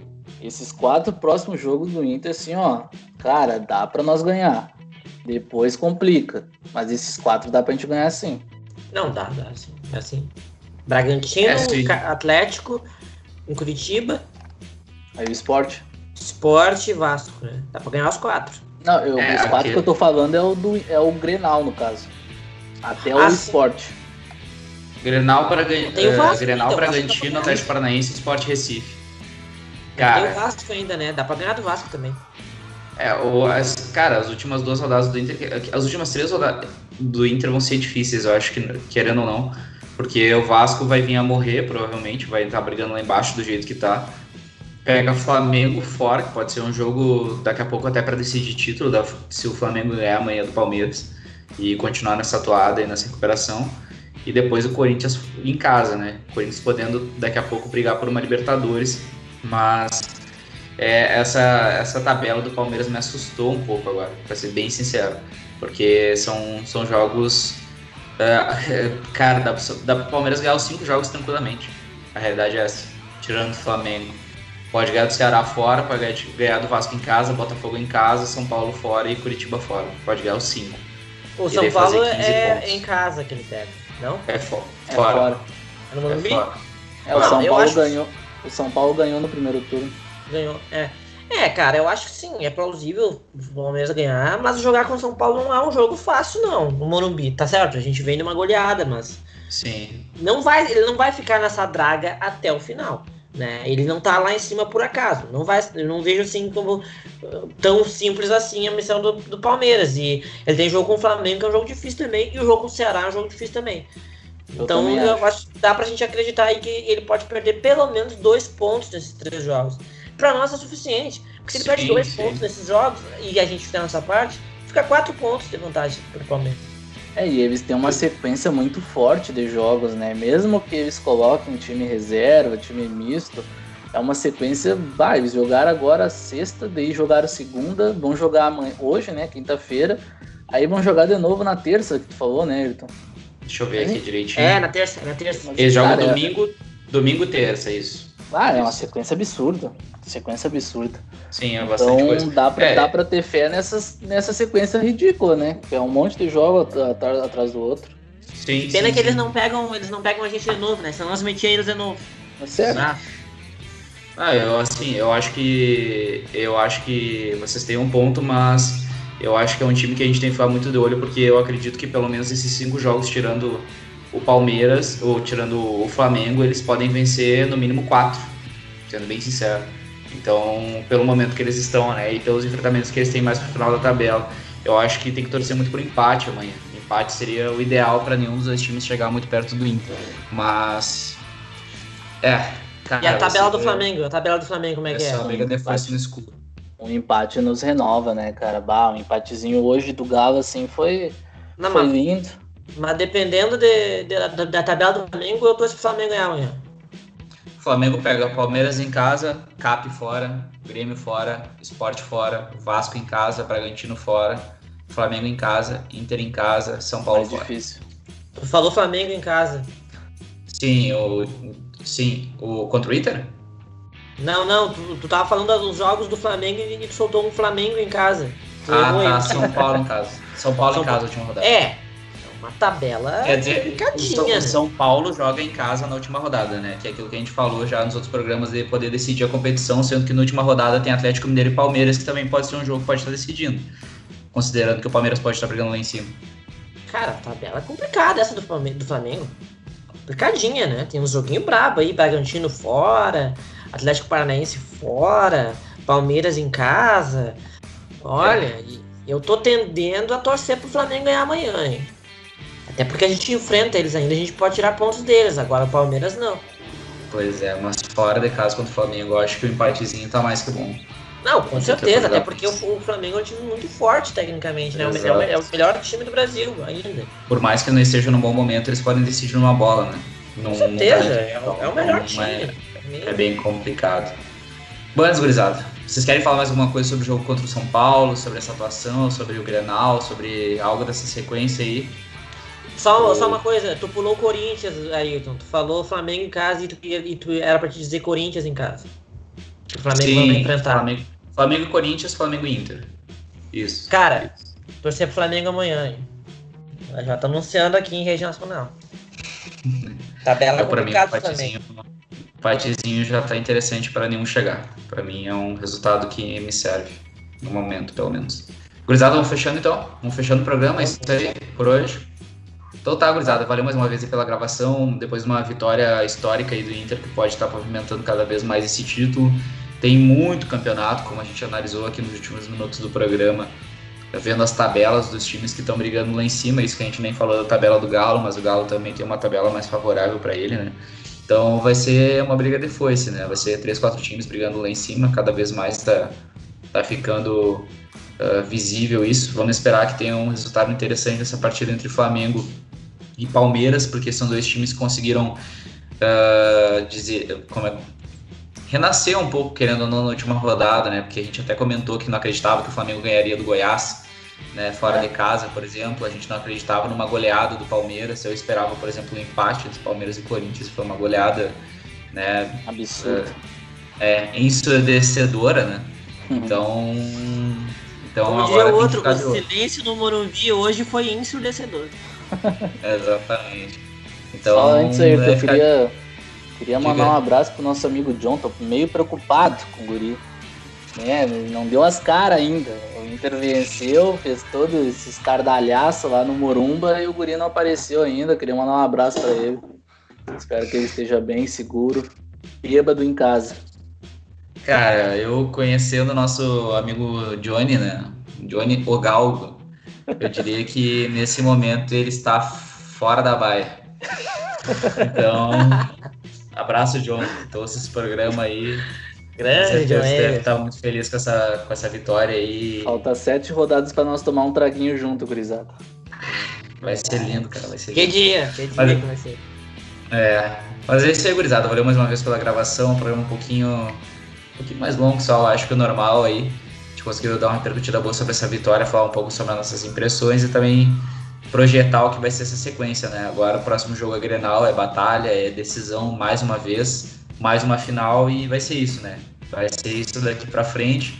Esperamos que lá no fim a gente possa sair feliz dessa disputa dessa temporada tão atípica da história do Inter. E também, né, já vou avisando até mão, já falei nos outros programas, já tô conscientizando nossos ouvintes. Se o Inter for campeão, o projeto vai acabar. Porque. né, projeto é isso, acabar enquanto a gente tá por cima. Porque já, já chega, né? Já chega, já deu. Tá grudado. mais uma vez aí, nos sigam nas redes sociais com o nosso arroba Colorado1909 com underline começo underline no final. Um forte abraço e vamos Inter!